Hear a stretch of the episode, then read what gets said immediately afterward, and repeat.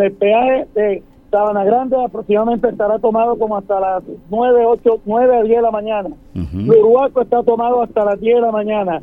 Clemencia está tomado hasta las 10 de la mañana. Barbosa está tomado ahora mismo en Antioquia. Y Turba y Maraguaco debe estar tomado ahora en la mañana.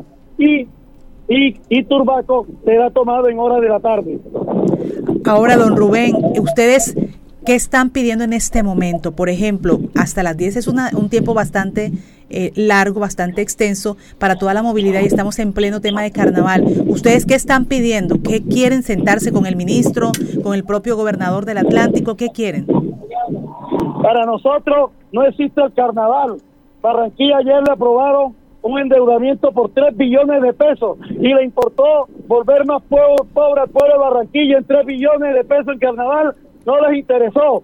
Nosotros no nos interesa el carnaval, porque el carnaval va y viene, pero el progreso de nosotros, nuestros hijos, que todos los días pagamos peaje para que vayan a estudiar, para ir al trabajo, a nosotros nos duele todo el año. Carnaval son cuatro días y mientras el carnaval sea negocio, el carnaval no existe. Nosotros estamos pidiendo que el gobierno nacional, que el gobierno nacional termine, acabe la concesión trocha del Caribe, porque no tiene cierre financiero y en estos momentos es un cadáver porque no tiene los peajes necesarios para poder sostenerse y prestar los casi 1.5 billones de pesos que necesita de la banca, porque el cierre financiero no se está dando. Lo que debe hacer el presidente Gustavo Petro es declarar la caducidad del contrato y, el detrimento patrimonial que se genere, cobrárselo al presidente de la época del 2016, al presidente del ANI, y no que el pueblo sea pagano de todos estos recursos, de, estos peajes que empobrecen nuestra región.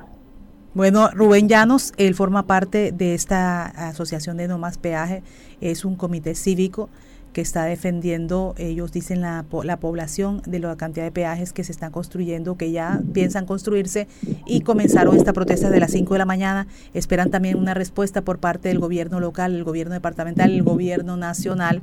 Y ahí están estas actividades que comenzaron desde las 5 de la madrugada. Rubén, ¿algo más?